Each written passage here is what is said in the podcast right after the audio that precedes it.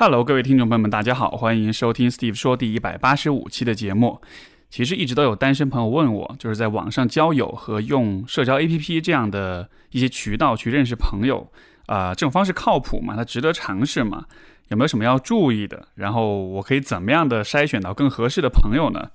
啊，我的态度一直都是非常的支持的。我觉得你当然应该用，而且我觉得。因为高质量的亲密关系，其实是我觉得我们这辈子能够获得的最好的、最有价值的事物之一。而我觉得社交 APP 它的存在，实际上就是只要你知道怎么恰当的使用它，那么其实是可以大大的提升，就是得到好关系的这种概率的。所以说我一直以来其实都有机会想专门做一期节目，跟大家聊一聊有关社交 APP 的话题。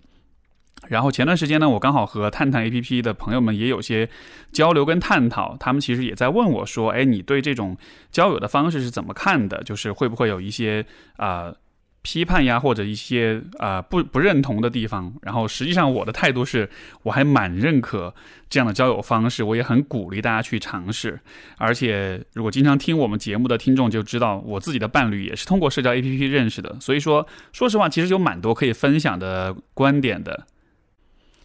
那么今天这期节目就是这样一个社交 APP 的专题节目。然后呢，在这期节目里面，我想要跟大家探讨三个大问题。第一个就是说啊，社交软件是否靠谱？然后你应该怎么看待这种方式？你应该带着怎样的心态去使用这样的 APP？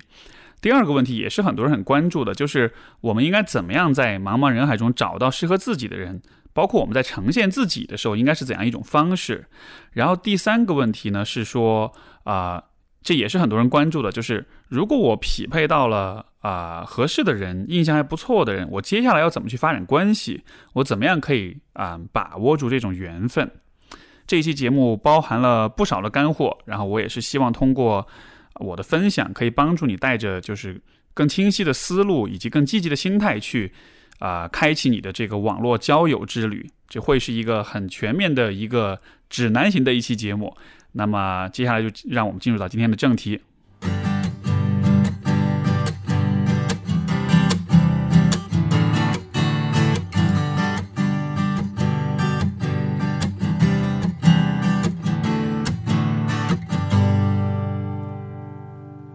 社交软件靠谱吗？我的答案必然是靠谱的，因为我自己的伴侣，我们俩恋爱三年，然后到了我们今年六月份会计划去结婚登记，所以基本上算是走完了整个恋爱的这个全过程吧。啊，我们最开始就在就是在这个社交软件上认识的，然后我们的故事是最开始其实我滑到他的时候，他的封面照片是一张拿着滑板的照片，然后刚好那个阶段我也在学滑板，所以我。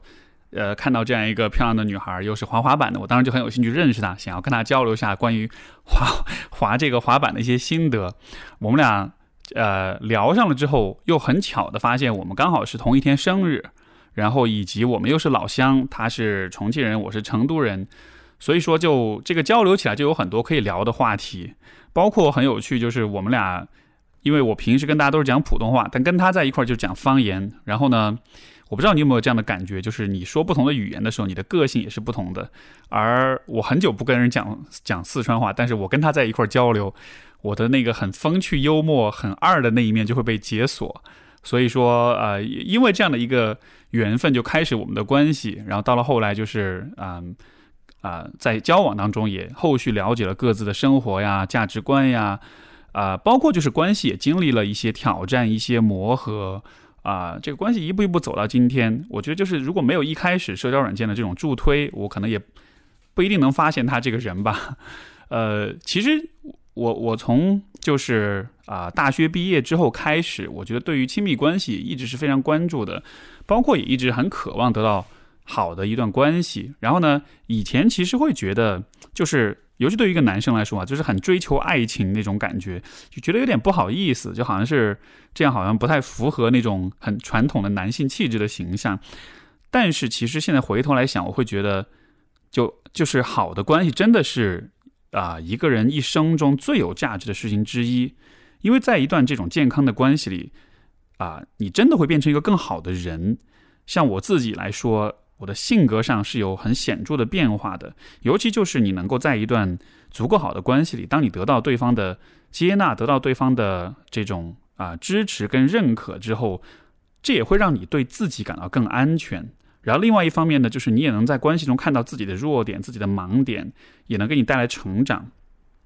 所以说，我们今天聊社交软件这个事情。就是可能有些朋友会觉得社交软件是一个非常理性的过程，对吧？左滑右滑，然后大家看不看得上彼此这样子的。但是我觉得使用这样的软件，它背后的动机其实是非常非常感性的。包括其实我做做这期节目，其实我的出发点也是非常感性的。我真的是希望把我的经验、把我的观察和知识就分享出来。这样子的话，有更多朋友也可以啊借助到这样的渠道去发现啊属于他们自己的好的关系。所以说，呃，这个是做这个节目的初心。那么说完了感性的部分，我们再来说说理性的部分好了。就是我做一个非常粗略的，然后非常不严谨的计算啊，啊，以我自己为例，我从成年之后到现在为止，我大概有六年的时间是在单身的。然后这六年当中，我假设每一年我遇见三百个异性，这个遇见不是说交朋友的遇见，而是说任何场合啊遇到的异性，我都把它。大概的算进去，因为实际肯定比三百人更多，但是比较保守的算，我一年遇见三百个异性，然后呢，我可能会和其中的十个人有约会、有交往这样子的，然后这样算下来六年的话，啊，我一共认识了这么多的人，最终我遇到了就是现在的伴侣，他成了我的真爱。如果这样来算的话，其实我的这个真爱的比例大概是两千里挑一，对吧？那么。中国的二十岁到三十岁的人口，男性跟女性大概各自都有一亿人左右。我们假设其中四分之一的人单身，那就是两千五百万。然后我们假设其中百分之二十的人你看得上，那就是五百万。然后其中一半的人看得上你，那就是两百五十万。两百五十万乘以两千里挑一，结果就是我有。在在中国，我有一千二百五十个真爱，所以，当然这个计算本身肯定是非常非常不严谨的。但是我想表达的意思就是说，很多时候我们会觉得真爱难寻，但是我觉得很这个真爱难寻，有的时候并不是因为它真的很稀罕，真的像是这个世界上只有那么一个人一样。实际上，我一直都认为，我们适合我们的人，能够走到一起的人，其实是非常多的，只是因为你的基数不够大。如果只是靠你自己，就是。这个手动的去一个一个的去认识、去交往的话，这样的认识的效率会非常的低，所以你遇到很合适的人那个概率就会很低。所以说，效率其实是根本的问题。而且我觉得很多的感情问题，其实都是真的是因为这个选择太少了。最经典的一个状况就二选一，对吧？我喜欢的人跟喜欢我的人，我到底要选谁？当你遇到这样的纠结的时候，我真我真的是觉得这是因为你选择不够多，你只有这么两个选择，你必须得二选一。包括有的时候我们会觉得说，哎，担心自己遇不到更好的呀，分像这个分手了之后，觉得再也没有人对我这么好了呀。呃，我来访者当中有很多这样的状况，然后实际上之后你会发现。很多人在之后其实会遇到更好的人，而且那种好不是说会比之前一个更好，而是因为这个人是在一个完全不同的层面上，啊，和你在相处。所以我觉得很多时候大家的这种情感问题，在当下的困苦，都还是在于说你认识的人这个总体的基数实在是太低。当然，另一方面呢，就是呃，对于一个人内在来说，他也会有一些呃阻碍。比如说，如果你是比较低自尊的，那么低自尊的人会倾向于认为没有人会喜欢自己，他会认为所有人都是不喜欢自己的。这样子其实也会阻碍，就是你得到好的关系。所以说，其实啊，处理这个低自尊，这个也是我们就是试图去寻找恋爱的同时，我觉得你需要去关注的一个话题。那么，但是我们回到就是这个从交友的层面来看这个问题，呃，现在很多的朋友可能是会用依赖相亲这样一种方式，因为相亲其实就是呃，我觉得在我看来就是它就是 blind date，它就是盲选的这种啊约会。它的踩雷率其实非常非常的高，因为你基本上是没有相就是相亲的过程是没有一个很有效的预预先筛选的机制的，因为基本上你是靠媒人帮你去做这个判断，而且其实你一十年哎就一年里面，其实你你你顶多你使劲相亲，你也就见几十个人而已，对吧？所以你想想看，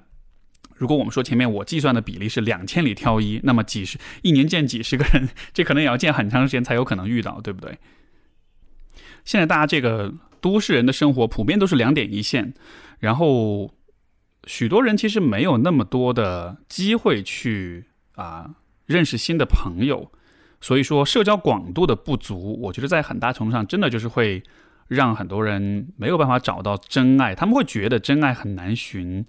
啊，甚至说真爱可能是不存在的。但是更多的时候，我会倾向于认为这可能真的只是基数的问题。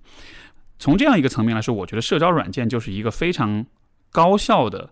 啊，能够大大提升概率的一种方式。因为你看，我之前的计算是我一年遇见三百个人，对吧？但是，比如说你在探探上，你手手速快一点的话，你可能一晚上你就能划三百个人这样子的。我们如果总结一个就是找到幸福的概率的话，我觉得这个概率它其实是等于成熟度乘以社交广度。从内因来说，你的成熟度会决定你和他人交往的这个过程。像我刚才提到，比如低自尊的问题。如果你情感上比较成熟、比较自信、自尊水平比较健康，你能够正常的和人交往，那么当你遇到合适的人的时候，这个关系就能顺利发展下去。但另一方面就是你的社交广度，啊，社交广度足够高的时候，你才你的概率才会往上走。所以说，我觉得社交软件其实就是这种外在的外在的支持，它就是帮助你去提升你的社交广度。所以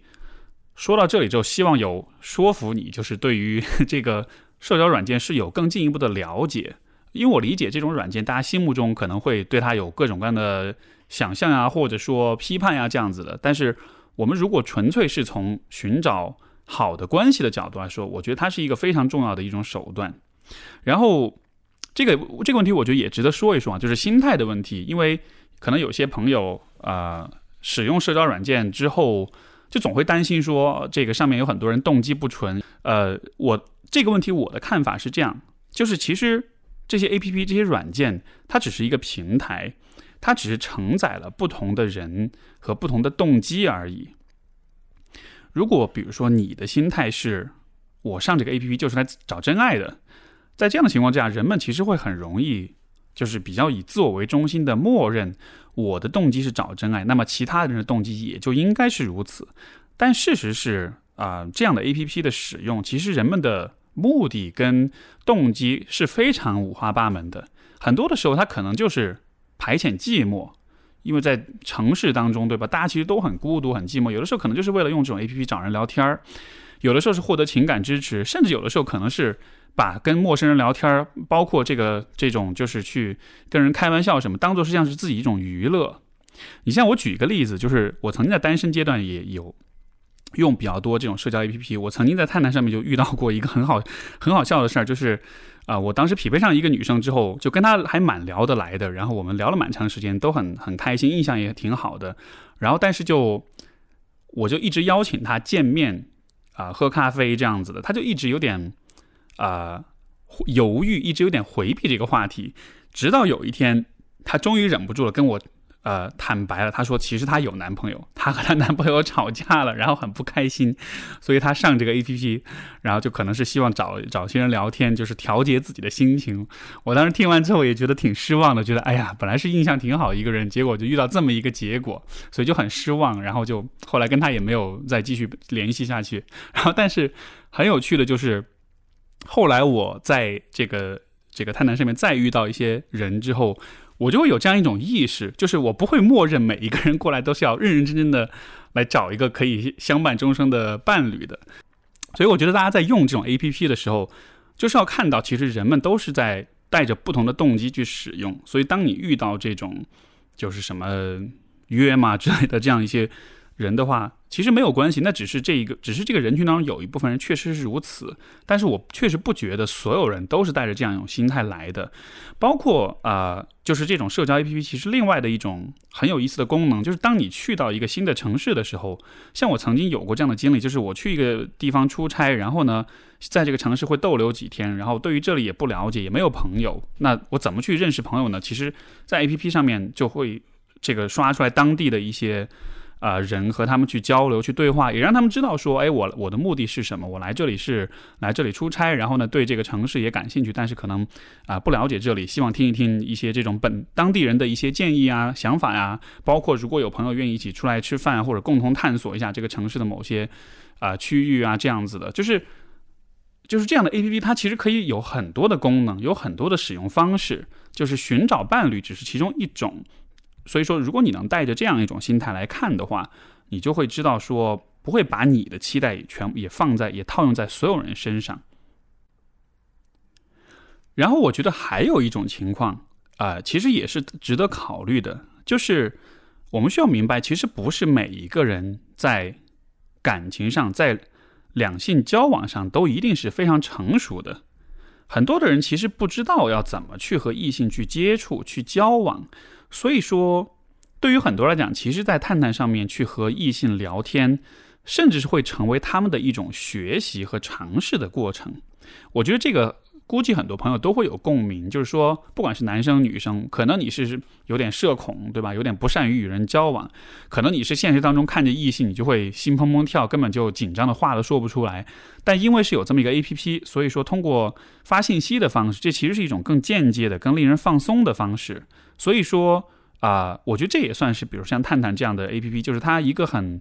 呃，怎么说呢？一个额外的一种。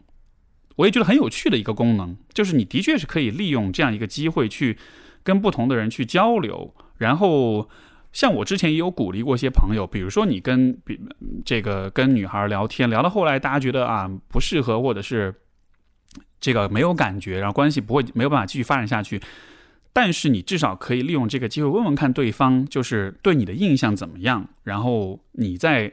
和对方交流这个过程中啊。就是问对方一些反馈，然后这样子的话，你就可以更了解说你在异性心目中留下怎么样一个印象。我觉得这样一些反馈，这样一种交流，其实这会是就像是如果你有意识的这么去做的话，你就相当于是解锁了探探的一个隐藏功能，就它其实可以帮助你训练你的情商，训练你的这种就是两性交往方面的意识跟能力。所以就是所有的这些可能性都存在。那么你就在你在 A P P 上遇到了不同的人之后。就不要假设他们和你一样的目的，甚至不要假设他们是以足够成熟度的，是足够知道自己在干嘛的。用这样一种比较啊比较开放的心态去看待这一切的话，可能至少我觉得体验上、期待上就不会那么的有压力。然后就是从使用的这个心态上来说，我觉得也是会有一些啊建议，对男性、对女性，我觉得都有一些专门的建议。其实。呃，在男性的这个角度来说，我觉得很多男生在这种 A P P 上面的话，会有一个很重要的问题，就是就是他们会过度补偿。什么意思呢？就是呃，有的时候男生在这种 A P P 交往的时候，会显得是太自大和自负。呃，我估计很多女生都会遇到过啊，这种上来炫富的呀，啊，跑车的照片啦，吹嘘自己有多么多么牛逼啊，这样子的。呃，为什么会有这样一个现象的产生呢？我其实觉得这是因为很多男性他其实不知道怎么样才算是有魅力的这个问题。如果我们往深了去想一下的话，就是传统的这种男性气质其实是会要求男性要比较强势，或者说是你要比较性感，或者说你是你要是个好老公。就是只有只有当你做了这三点其中之一的时候，好像你才会认为自己是有魅力的。所以说，很多男性在。这个社交软件上，因为这种 A P P 上面，其实大家都是在被审视的，大家的吸引力、大家的魅力都是在被考验，都是在被大被别人审视的。所以在这种被审视的状态之下，很多男性其实就是会去依赖这种啊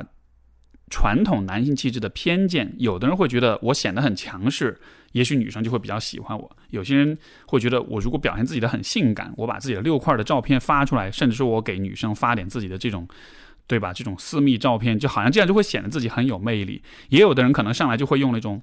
很好老公、很暖男的那种心态，特各各种嘘寒问暖，然后各种对你好，就好像是你们刚刚认识，但好像你已经成了他的他的这个挚爱了一样。可能就是因为他们会觉得这样子的话会更讨女生喜欢。呃，你通过套，就是男性会通过套用这样一些角色去去降低，就是说自己在。被女性审视的时候的那种不安全感跟那种不确定性，所以说因为这样的缘故，很多男性在社交 APP 上会表现出一些过度补偿的一种行为。而且，其实说到这里，我觉得女性也有类似的问题，就是啊，因为女性也会担忧我怎么样才算是有魅力的，而且从这种传统的这种女性气质的这种角度了。呃来说的话，可能也会有些特定的角色，比如说有些女生会觉得我可能需要变成一个软妹子呀，要很萌呀；有些人可能觉得我要打扮成网红脸呀；有些人可能觉得啊，就是有各种各样的角色会去扮演。所以很多时候，其实我估计，如果你经常就是在探探上刷华人的话，你就不不难看出来，就是有些人他的那个。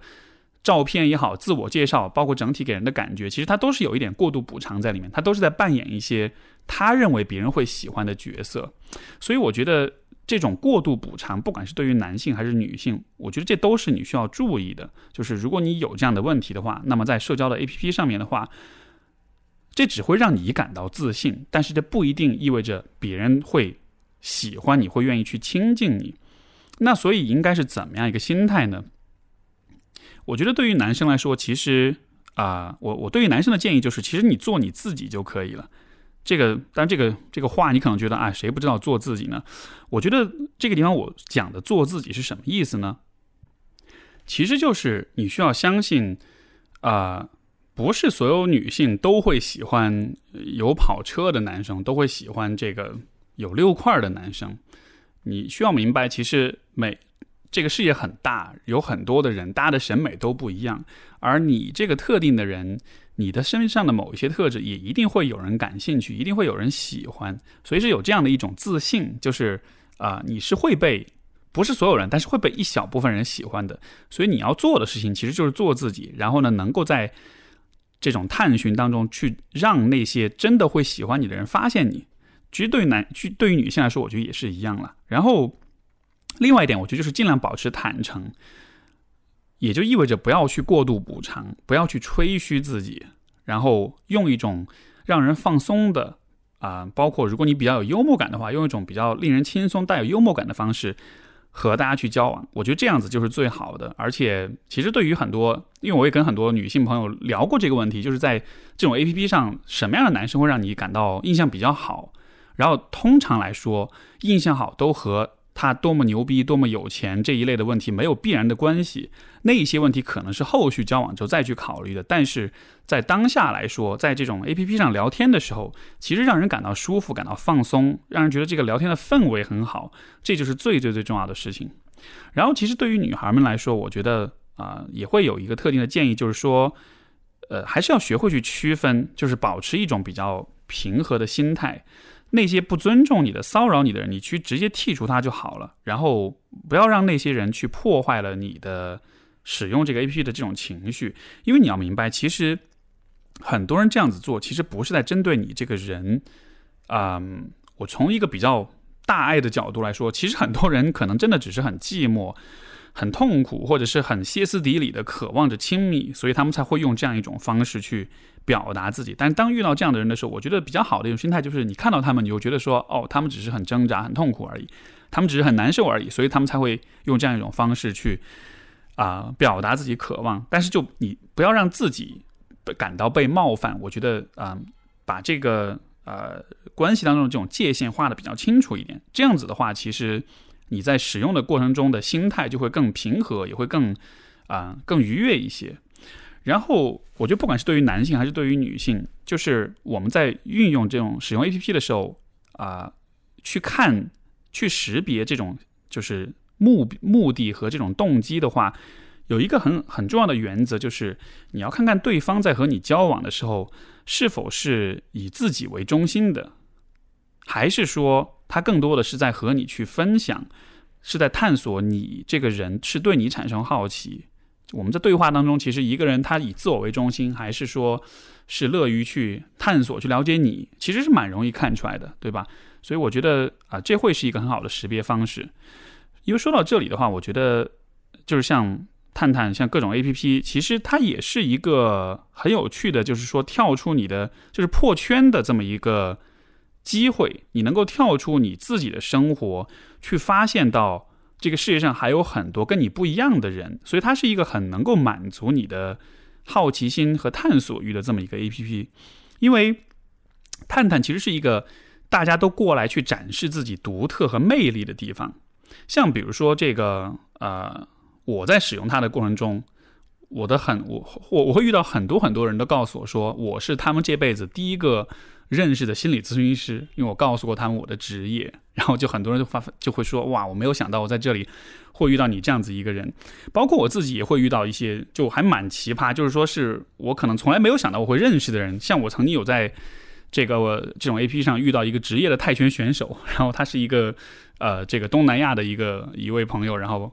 过来这边旅行，然后用这个 A P P，然后就聊聊，还聊蛮多东西的，就是就是各行各业的人都会有吧。所以说，就是社交 A P P，它就有点像是你去到不同人的生活里旅行一样。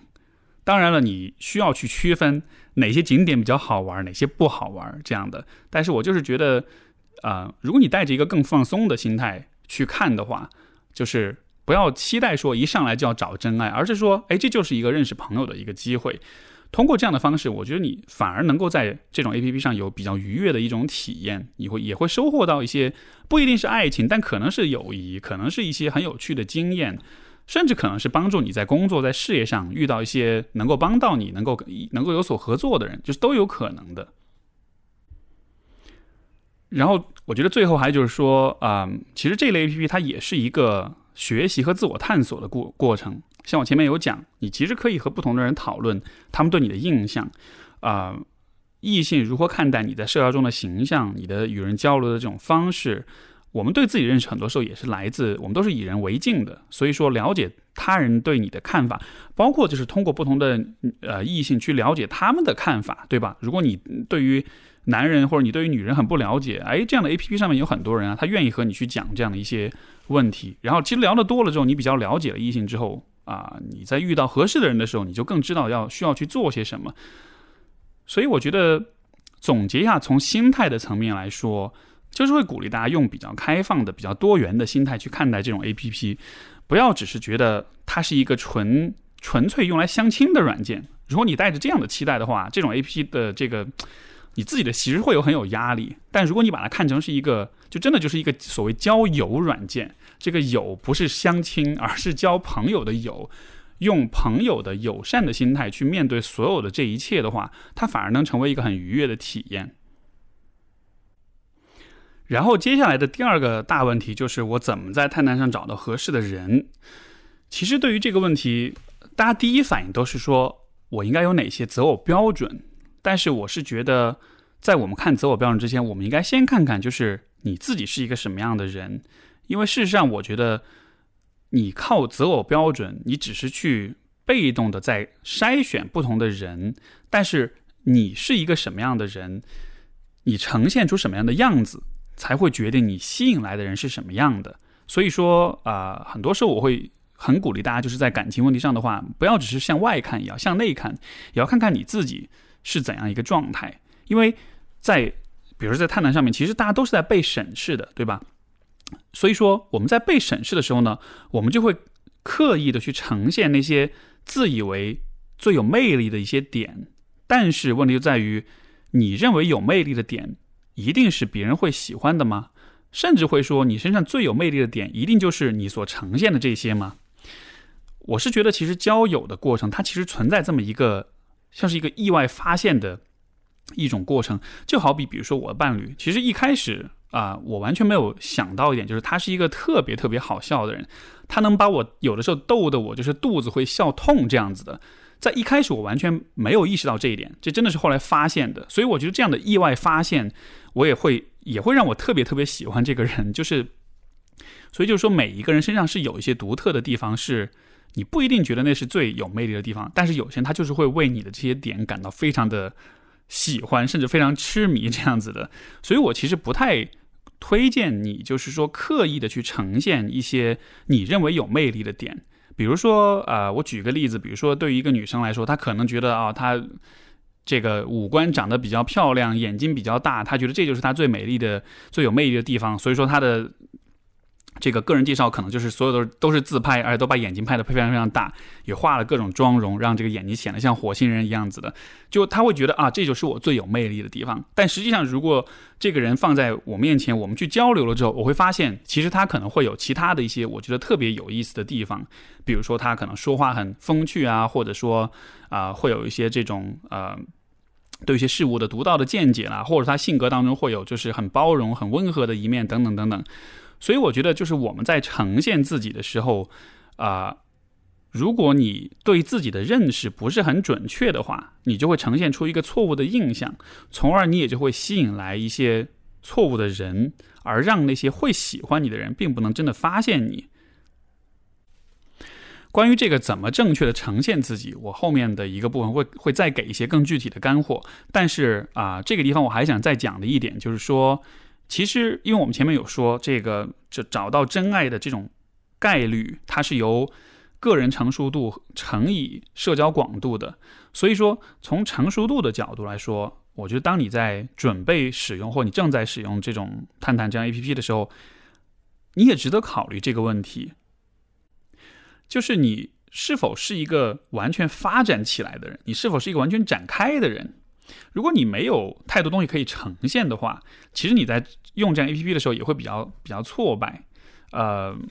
如果比如说现在，如果假设让我在用这样的 A P P 的话，我可以跟大家聊很多很多的话题，因为可能你生活的阅历比较丰富，或者你思考的比较多了之后，你自然而然就会有很多想要和他人进行交流、进行连接的一些地方。啊，我会说这点也是因为，其实可能很多的用社交 APP 的朋友也会比较年轻一点，然后呢，大家在。用这样的 A P P 的时候，我觉得心态上会有会容易有一种不平衡，就是说，其实可能自己比较年轻，自己的阅历相对来说比较有限，你能够展现的地方也比较有限，所以就好像会担心，就会不自信，会觉得好像自己没有什么可以呈现的东西。所以我觉得，一方面就是你要看到说，可能这只是当前你的这个阶段，你是这样一种比较年轻的状态，但另一方面，我也会鼓励你，就是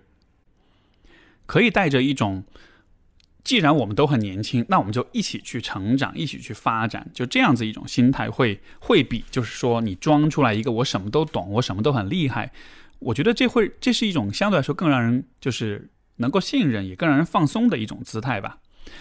然后前面有讲的是过度补偿的问题，其实我觉得也许你也可以，比如说打开你自己的这个呃探探的资料，你看看你自己的简介是什么样子的，你看看你自己有没有过度补偿，因为。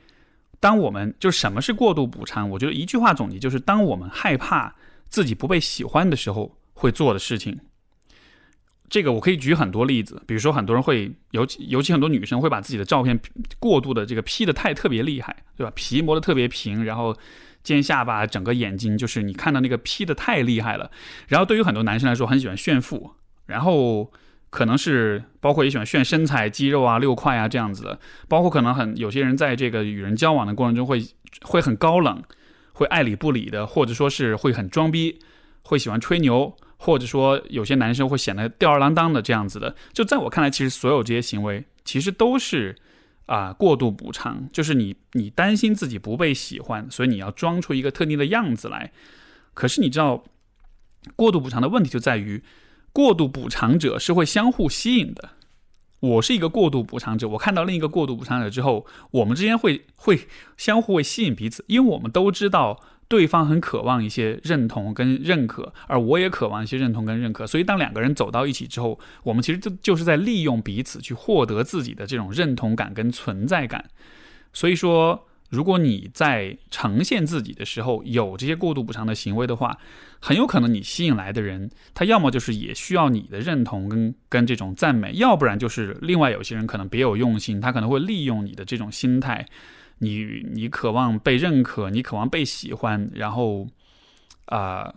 可能这反而会带来一些麻烦。所以我觉得从这种啊自我呈现的角度来说。就是你要看看你的资料，你给人的印象当中会不会有这样一种过度补偿的嫌疑？我觉得心态上其实不要怕没有人喜欢你，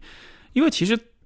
因为想想看，其实探探就是一个找真的会喜欢你的人的地方，对吧？你在生活中的话，因为生活中这个圈子这个氛围可能是很单调、是很单一的，大家的价值观可能会很相似。你身边的同学呀、同事呀什么的，你在这样一个圈子当中。可能大家对你都会有一种特定的一种印象，但是你像用探探这样的 A P P，你恰恰是跳出了自己原有的这个社交圈子，所以你反而能够遇到不同的人、不同的审美，所以反而是能遇到那种真的会喜欢你这个人的这样一种可能性。所以我觉得，当你在啊思考怎么找到合适的人的时候，你需要先看看你自己在这种平台上面你是呈现怎样的自己。然后我们说一些更为具体的实操的问题，就是因为其实资料其实就是两个重点，第一个就是照片，第二个就是你的自我介绍。从照片的角度来说，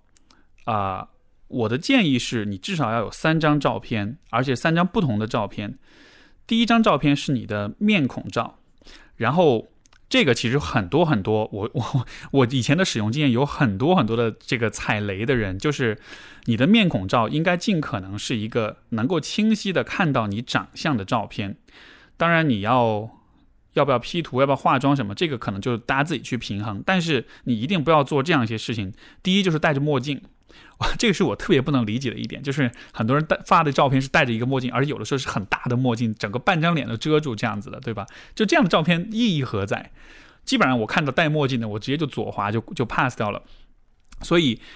不要戴墨镜，不要放侧脸照，不要放背影照，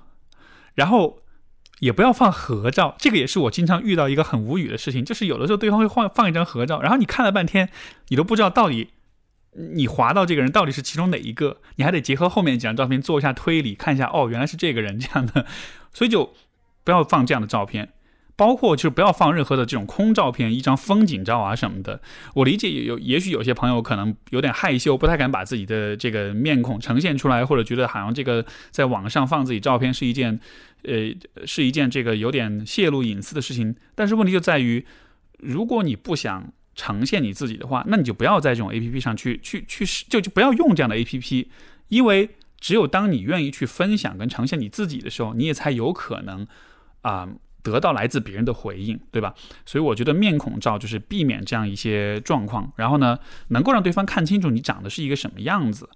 然后不要担心说你的长相不会被所有的人喜欢，因为这个是我反复强调的一点，就是你来探探上面，你来这种 A P P 上面。不是为了让所有人都给你点赞，因为这不是一个朋友圈或者是小红书或者是微这个微博这样子的，对吧？你不是来收获赞的，这个地方你的重点是来让人充分的了解你，并且是让那些会喜欢你的人发现你的地方。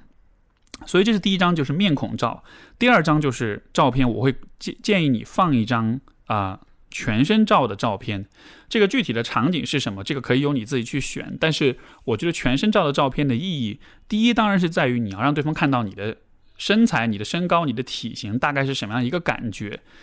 第二就是全身照其实更能够体现出一个人的整体的这种气质，因为通过你的身体的姿态，通过你的整个这个样子，我觉得这样子的一种比较诚实的自我呈现是非常重要的，因为你。绝对不想要发生的事情就是，你放了很多照片，但都是所谓的照片。但你有一天你跟对方见面之后，见了之后回去，对方就再也不联系你，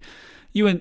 因为如果有那样的事情发生，那多半就是因为你太照片了，然后见光死这样子的。然后，我是觉得宁可让很多啊看不上你的人在看到照片之后就划掉你，也不要发生那种见光死的那种状况，因为那我觉得那个对于一个人的。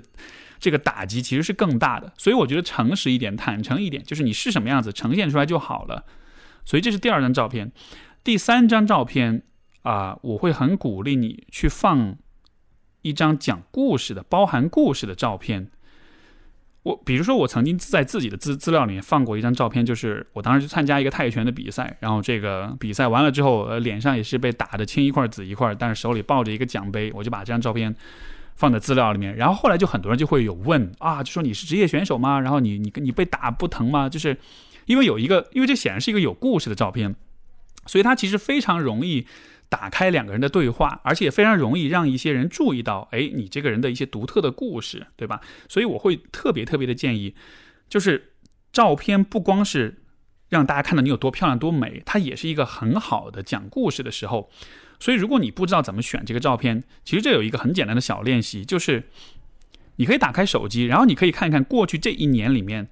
最有故事的一张照片是哪一张。当然，这个照片最好是包括你自己这个人，对吧？也也，然后你把这样一张照片选出来，你通过这样一种方式找到一个关于你的很有故事的地方，然后把它放到你的资料里面。然后，呃，很多的这个照片，我我我的经验当中，很多人放的照片是。比如说旅游照，呃，包括酒店照，在这种酒店大堂或者是这种就是梳妆镜之前拍的，对吧？包括在这个呃一些餐厅当中啊，尤其女孩们啊，喜欢去这个网红店打卡拍一些餐厅照这样子的。可是问题就在于，这样一些照片它有故事可讲吗？因为你要呈现的不是你的这种兴趣爱好，而是你的故事。像你放这种就是餐厅照啊、酒店照啊、旅游照什么的，我觉得更多时候是因为你觉得大家都在用这张照片，所以你会觉得比较安全。但是它真的不一定能体现出你到底是一个什么样的人。所以说照片啊，当然不仅限于三张，你可以用更多。但我是我是觉得你至少有这么需要有这么三个元素：你的长相、你的面孔。你的全身的这种形象，以及就是一张讲故事的照片，用这样一种方式来组合，然后啊，把这样的三张照片放到你的资料当中去。接下来一个问题就是如何写自我介绍。然后呢，我看过很多很多很多的自我介绍，我觉得曾经也是在这种 A P P 上很活跃啊，经验很丰富，所以今天讲起这个问题来，我真的是有很多可以说是要吐槽的地方，就是。我觉得自我介绍最大的一个敌人就是千篇一律，因为每一个人在写自我介绍的时候，你的心态都是我怎么让别人了解我，但是你没有注意到你的读者是在什么样的场景下在读，你的读者其实就是其他的用户了。你想看他们是什么样一个心态？就是他会划很多很多的人，他可能过去的一个小时，他因为无聊坐在这儿划，已经划到可能几十个人了，每一个人都是在自我介绍，对吧？但是你如果想不到这点的话，那么你也就会很实在的写一篇有关自己的简介，会告诉别人你什么职业啦，你是哪里出生的啦，你是什么星座啦，你有什么兴趣爱好啦，这样子的自我介绍，可能你觉得就你是一个很无辜、很无知的状态，你不觉得这有什么不对？但是如果你放在你的读者的角度来说，这又会是一个非常无聊的一件事情。而且尤其我要吐槽的一件事情就是，当我们说到兴趣爱好的时候。我见过有很多人会说我的兴趣爱好是旅游，是读书，是听音乐，就所有人都会这么写，而且有任何人会不喜欢旅游或者读书或者听音乐吗？对吧？而且我见过最好笑的是，有人会喜欢说我的爱好是睡觉，然后我遇到这样的人，我就会故意要要把他右滑，滑完之后去问他说：“哎，你你喜欢睡觉？好巧，我也喜欢睡觉，我们可以一块儿睡觉吗？” 就是用这种方式去调侃别人，这样，那。点就是在于，你的自我介绍其实不是要，你要记得它的功能不是要全面的介介绍你自己，你不需要做到面面俱到。你的自我介绍它的真正的功能是要让这个人在不断的划人的过程中能够停下来，能够对你产生兴趣。这个就像是打个比方，就是像比如说你去一个地方旅行，很少有人会停下来去认真去读。关于这个景点的历史的那种介绍的文档，但是大家一定都会停下来去和，比如说这个景点那儿有一个很搞笑或者很可爱的吉祥物去拍照，对吧？所以就是我觉得抓住大家的注意力，这才是你的自我介绍根本的目的。所以怎么样去写一个能够抓住大家注意力、引起大家兴趣的啊这么一个自我介绍呢？我觉得你需要融入三个元素，它们分别是幽默、独特还有互动邀请。我接下来具体解释一下。首先，幽默这非常的重要，因为幽默的意义在于是要抓住别人的注意力。当然，你可以用很多方式抓住别人注意力，你也可以在这个自我介绍里面写我我特别有钱，也可以，对吧？这样也能抓住大家注意力。哇，你好有钱！但是这样的方式，通过这种。自吹这种夸大的方式抓住别人注意力的时候，你并不一定会让所有人都喜欢你，甚至有可能这种方式会让人大概率不喜欢你。但是幽默，通过幽默来抓住他人的注意力是很有效，而且很而且是最积极的一种方式，因为没有人会讨厌幽默的人，对吧？所以说，你可你的幽默都不需要是特别爆笑的段子，可能就是一些让人就是可能有一点会心一笑，让人觉得心情比较愉悦的一些一些话语，嗯。比如说，你可以说，呃，我擅长发财或者发胖，你猜猜看，我擅长的是哪一个？比如说，嗯，呃，像我之前有看到，我印象比较深刻的是，呃，如果我变成男生和自己约会，两个人很有可能会闪婚。就我看到这种，我觉得，就我不会哈哈哈的大笑，但是至少看到之后，你会觉得，哎，这个挺好玩的。然后你就接下来，你就会对这个人有有更多一点的关注，对吧？嗯。或者你可以说这个是我一个原创，就我以前有尝试用过，呃，就是呃，说到在校期间的获得获得的奖项，我曾多次获得再来一瓶的奖项，就是这样一些小段子吧。然后其实你写这些的话，它并不就是啊，它它并不会让别人更多的了解你，但是这样的句子会让人注意到，会让人留下一个一开始就有点这个有点想笑的这种积极的情感，带着这种情感再去看。更进一步的去了解你，这就会是很好的一个开端，因为你真的要明白，你所面对的人们，他们在这个 A P P 上会遇到很多一模一样的人，很多一模一样的介绍，所以如果你能够让他们在这个无聊的、漫长的筛选过程中稍微笑一笑的话，你觉得就是一股清流，你觉得就会一下凸显出自己来。所以这是第一个元素，就是幽默；第二个元素就是独特。就是你的介绍当中应该有一些让别人看到你独特之处的地方。这种独特不一定是什么有什么特别牛逼的成就，什什么样子。有的时候可以是一些很简单的事情。像我曾经也有写过的一个一句话，就是我经常和人打赌，让人猜我的星座，并且给对方十一次机会，而且我经常赢。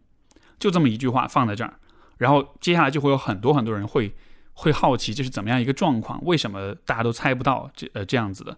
呃。甚至它可以是一个很很好笑的事情，比如说我可以用舌头舔到自己手肘，就类似这样的，就是很独特，觉得很很奇怪的一些事情。当然，如果你有一些很独特的经历或者是一些爱好什么，你的确也可以写，对吧？比如说你写过一本什么书，你得过一个什么奖，你做过一个什么播客也可以了。然后说不定你还会在那儿遇到你的听众或者读者之类的，嗯。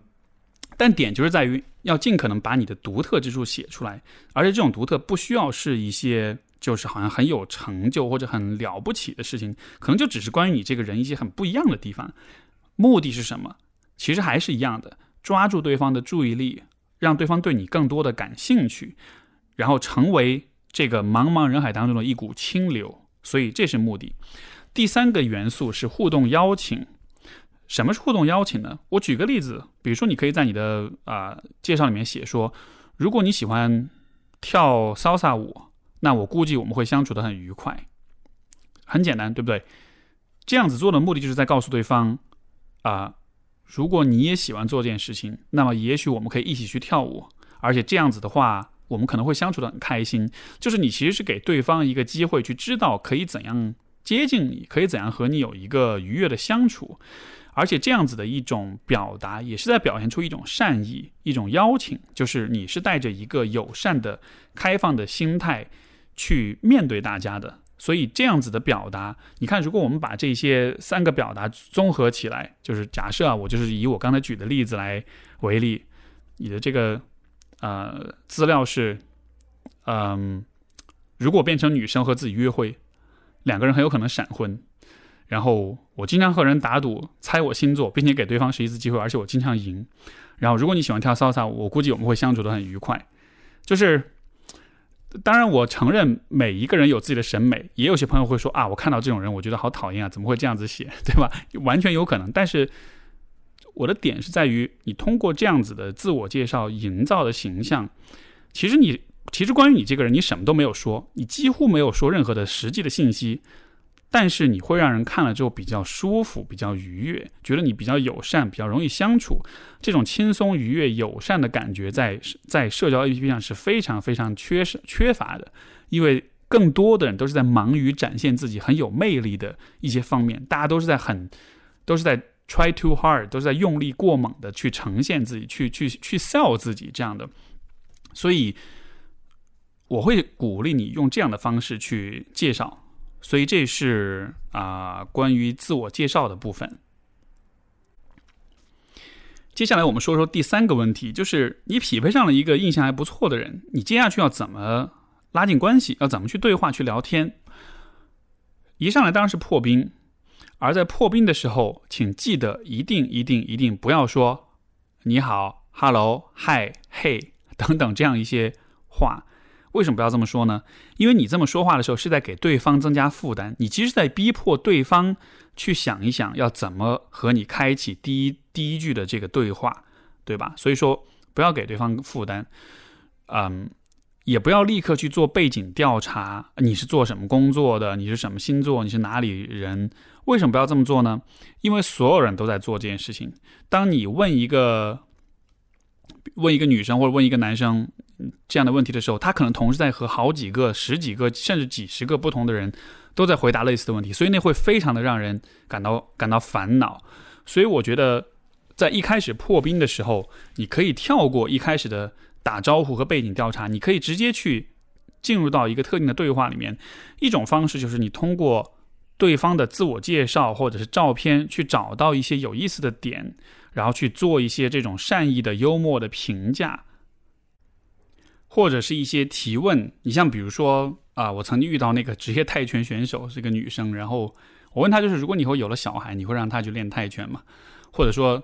也有问她说：“如果你小孩被人欺负了的话，你去找人论理的时候，你估计你会你会 hold 得住自己吗？”就类似这样的问题，就是直接你可以直接开始一个比较独特的、比较有意思的对话，可以跳过前面所有那些寒暄、所有的那些啊标准的提问。然后我也会觉得，我会鼓励大家去积累、去准备一些，就是能够发现对方独特之处的一些问题。就是就是说，不管是在线上还是线下社交当中，我觉得，如果你是经常性有这种社交的机会的话，我我觉得心里面都应该有些存货，就是能能存一些比较趣味性的提问，然后这些问题是可以在你认识任何一个新人的时候，你都可以去问出来的。啊，你可以问对方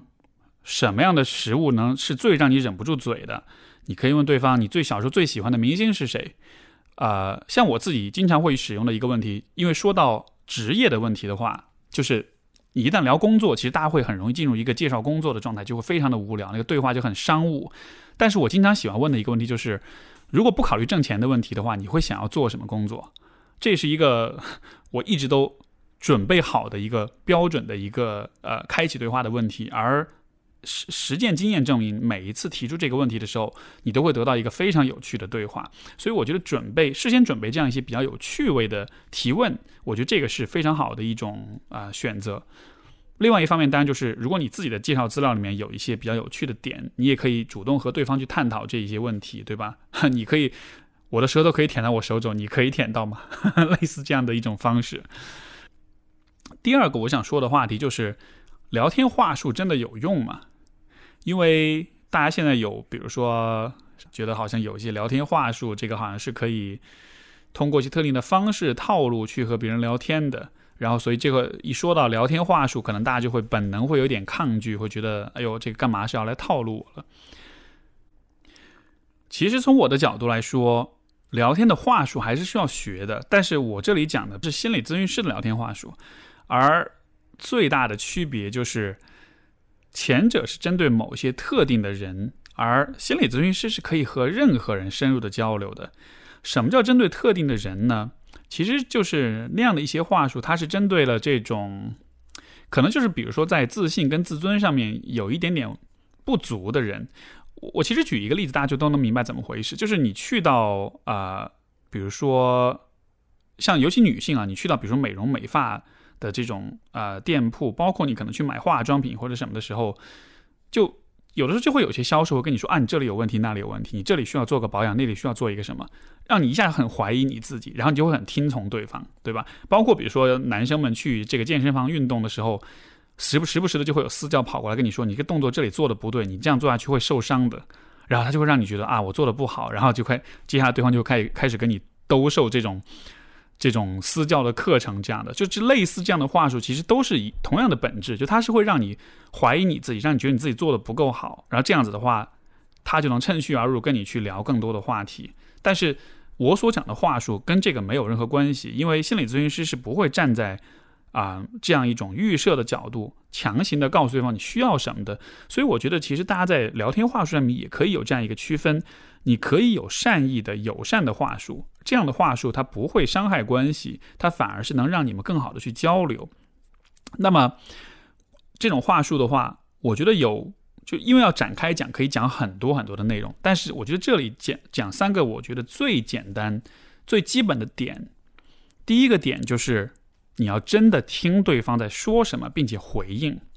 这个点的话，我。有一个非常简单的练习，就是你可以现在打开微信，你随便找任何一个你跟任何一个人的对话，然后你看一看，分析一下你的这个对话。当对方说完一句话之后，你后面一句话是真的有听懂他在说什么，并且在回应他，还是说你是？其实你没有太注意他在说什么，你是在讲你自己的事情。包括这样的对话，其实，在社交当中有很常见。比如说，大家坐在一个饭局上，你会看到，人们看似是在聊天，其实大家只是在轮流发言而已。我们只是在轮流在说自己的想法，就人们很少真的是去听对方在说什么，并且去回应他，对吧？所以，如果你能做到这点的话，你就已经会和很多人不同了。因为啊，根据我的这种观察吧，其实人们在社交当中，能够真的去对听对方讲话。而且做出回应的人，其实那个数量非常的有限。但是，当一个人真的有被另外的人给听见、给回应、给懂的时候，那种感觉是非常好的。所以说，你在这个与人交流的过程中，应该尽可能遵循这样一个原则。然后，第二个基本点就是不要做评判，而是提问。这个我觉得也是。可能有一部分朋友会经常犯的一个错误，你听到对方讲述的一个故事，一个什么的，会立刻跳出来一个结论，哎，他就是渣男，对吧？哎，他就是怎么怎么着，就是很容易去贴标签。当你想要贴标签的时候，从你的角度来看，你可能只是想要显得自己好像很有自己的判断的样子，或者说你有什么其他的结呃目标，我也不知道吧。但是。下结论、贴标签的这样一种行为，就很多时候它看似无害，但是它会在冥冥之中会让对方感到一点的一点点的压力。如果你经常喜欢贴标签，对方的压力就会很大，而压力大了之后，人没法放松的时候，就没法和你继续愉快的交流下去。所以说，你要知道贴标签是会增加对方的压力的。而怎么样避免？当你想要贴标签的时候，你转把它转变成一个问题就好了。假设，比如说你跟一个男生聊天，然后他跟你讲说他上一段关系里，其实到了后来他已经完全对前任已经没有什么感情了，对吧？然后这个时候贴标签的方式啊，你好渣。但是在这样情况下，我反而会鼓励你，可以问问看对方发生了什么事情，或者是你你作何感想？当时那种状况，就你给这样一个问题，其实是在告诉对方他是可以信任你的，他是可以和你聊一些。容易被别人批判的话题的，这样子的话，其实是在两个人之间产生更多的信任，所以不会让人感到更多的压力。所以这个是不做评判而去提问所带来的很重要的一个一个一个一个效果。然后第三点就是，啊，我会鼓励你尽可能的表达共情。什么意思呢？简单来说就是，对方告诉你一个什么事情，说了一个分享一个什么经验之后，你的回应应该是。从情绪层面做一个回应。我举个例子，前面我不是有开玩笑说那个自我介绍，说我在校期间获得的奖项是多次获得再来一瓶的奖项吗？然后假设这个这句话是我在聊天当中说出来的，我说啊，我多次获得这 这个再来一瓶的奖项之后，然后一个很无趣的回应就是，你的再来一瓶是哪一个品牌？是康师傅的吗？为什么这样的一个回应会让人觉得无聊？因为你在回应，你是在回应这个表达当中的那个信息层面、那个事实层面的内容，你是在问对方一个很冷冰冰的客观的事实，这就会让对方觉得这个对话的那个感觉、那个温度一下子降下来了。但是表达共情意味着你在情感的层面去回应对方，那你想想看，如果你获得了再来一瓶的话。是什么反应？是不是会很开心，对吧？所以你就可以去问对方啊，哎，你当时得了奖是不是很开心？哎，你多次得了奖是不是特别开心，觉得自己很幸运？或者说你这个得了奖之后是什么心情？你甚至可以开开玩笑，像是这种记者做记者做采访的一种心态，对吧？来问一下这位这位朋友现在是什么心情？这样子的，你看你这样去提问的时候，这个话这个对话就会更有温度一些，它就会更鲜活一些，所以。我们在聊天的时候，我觉得应该更多的看到对方说的这些故事、这些表达，他是带着怎样的情绪状态去说的。如果你更擅长捕捉这些情绪的话，你们的对话就是更生动、更有趣、更有温度的，从而你们之间的交流就会更顺畅一些。反过来，如果每一次对话你都是去问一些很冷冰冰的信息，对吧？啊，你得的奖是什么奖？一共有几瓶？在哪儿买的？然后这个换了第二瓶之后有没有再？有没有再得到再来一瓶？你看这些，就是这些回应就会特别特别的无趣。所以说，三个基本原则：真的听对方，不要做评判以及表达共情。我觉得这是一些大家可以立刻去有所反思和模仿的一些基本的原则。然后最后一个问题就是说，如果两个人聊得还不错，那么接下来要做什么？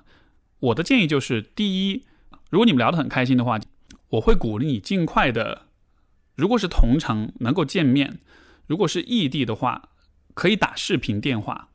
你可能会说啊，天呐，打视频电话这个太尴尬了吧？是会很尴尬。但是我鼓励你这样做的原因有有两点。第一点就是说，虽然第一次打视频电话你会觉得很紧张、很尴尬，但是想想看，其实这个和第一次见面没有什么太大区别，对吧？但是当你这么做了之后，你就会和所有那些在跟他聊天、匹配上聊天，但是却没有这么做的人，你你的位置就会更加的凸显出来。因为我们在和任何一个呃，比如探探上匹配上的人在聊天的时候，如果假设他是一个很受欢迎、很漂亮，或者是给你一个印象很好的人，那么我估计应该有不少人也对他印象好，也就意味着他有可能是和不同的人都在有交流的，对吧？所以在这样的情况之下，你的。就这其实是一种隐性的竞争，你是在和很多其他的与他匹配上的人在竞争。在这样子的情况之下，如果能有个是就是见面或者是视频聊天的这个过程的话，你就会把你的形象变成一个活生生的人，而不是文字。所以说这个是啊，虽然有些朋友会有点害羞，会不好意思，包括有点也许会不那么就是会有点抵触的感觉，但是。啊，如果这个人确实是你觉得很感兴趣的话，那么这会是一个很重要的拉近距离，然后让关系更加的固，就是更加稳固的一种方式。那么接下来你可能就要问，如果我见面的话，我应该安排什么样的活动？我的建议其实最好的方式是顺便参与活动。什么意思呢？就比如说我前面讲啊，如果你喜欢跳 salsa，那么我估计我们会相处的不错，所以你们第一次见面就可以一起去跳 salsa，就是你去做一个。你喜欢的事情，或者你想要尝试的事情，然后他只是顺便来参与一下，这样子的话，你就不会有那么大压力，你就不会觉得我们的见面就是一个纯粹的我们初次见面相互认识，然后让要要给对方印象深刻的这个过程，而是说我们做一个有意思的事情，这过程中我们顺便了解彼此，这样子其实会更放松，因为其实所有的好的关系、好的相处，要能够愉悦，要能够让人喜欢，最最最根本就是要能够让人感到放松。如果一个关系很紧张的话，不论你们各自多么有魅力，不不论多么喜欢彼此，如果你不放松的话，那个过程其实都会很不自在。所以，如果能，呃，包括比如说你去参加某一个朋友的聚会啊，或者是参加某一个活动啊什么的，总之就是重点是参加一个活动，然后呢，他和你一起去顺便参与，然后在这个过程中大家可以自然的交流。如果是直接说啊，我们去找个地方吃饭，或者是坐下来喝杯咖啡。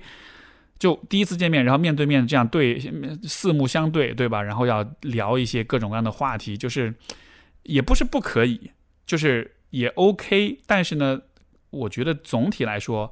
一起去参加一个活动是更放松的一种方式，包括去看个展呀，去听一个话剧啊什么的，就类似的吧。就是说一些这种比较好玩、比较有有意思的事情，这样子的话，就算这个对话。不是很开心，或者这个人你见了面感觉不太好，但至少你没有浪费你的时间，对吧？你自己也有做一些你很开心的事情，所以这个是我蛮推崇的一种见面的一种安排计划的。然后呃，有一个话题也是呃，许多人在讨论，就是如果我们第一次见面的话，要不要 A A 制？比如说第一次见面约的是吃饭，呃，我的看法是。就当然，这个每一个人的观念都不一样。我的个个人的看法是，我是鼓励 A A 制的，而且这种 A A 制应该在制定计划的时候就明确。不管你是男生还是女生，当你们确定了第一次见面是要吃饭的时候，那就先说明，哎，我们第一次见面可不可以 A A 制？这种时候的话，比如如果你是男生，你提出这一点，如果女生对此表示怀疑的话，我觉得可以以这样一种方式去让他明白，就是这样子，其实大家会比较放松一些。然后，呃，如果是请客的话，我会。我会担心对方会有压力，对吧？包括女生反过来也是这样。如果男生执意要让你吃饭，哎，要要请你吃饭的话，你也会告诉他说：“我会觉得，如果第一次见面 A A 制，我会比较放松一些。”就是这个地方强调的点还是我们相处的氛围要比较放松一些，会比较好。然后，如果男生会比较俏皮一点，你可以对方如果提出质疑，你也可以讲啊：“哦，如果是我女朋友的话，从来不需要买单的。”从而也就是暗示在在暗示他说：“你们现在关系没到那一步，但是。”啊，如果我们的关系到那一步的话，是有这样的可能性的。对于女生来说的话，呃，我觉得也有一个小心机，就是如果对方，呃，你见了对方的话，如果两个人聊得还不错，OK，你可以吃完饭就可以再去喝一杯饮料、喝一杯酒什么的。那么对方可以先请了这个饭，然后呢，但是就你就请后面的呃酒水饮料这样子的，对吧？然后，但如果比如说两个人吃饭，你感觉不太好，你觉得吃完了就就散了吧？这样的情况下，你就就 A A 就好了。但是，但是就是因为我理解，可能对于很多女女生来说，会觉得好像会有点期待，就男生要去买单这样子的。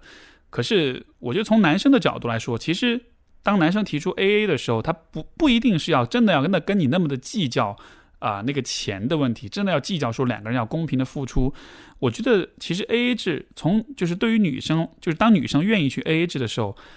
更重要的一个点是你其实是在向男生表达。你是愿意对你们的关系有所投入的，你是愿意去做一些事情的，这样的一种意愿，这样一种诚意，我觉得对于男性来说会是一个很鼓励他的一种行为。所以从这个层面来说，我是蛮鼓励，就是女生在 AA 制这个问题上有一种就是更更进步的一种观念，不要期待第一次见面一定是男生去付钱。所以这就是我今天想要分享的所有的这些内容，然后。啊，是是希望对你是有启发的，然后也希望让你看到说，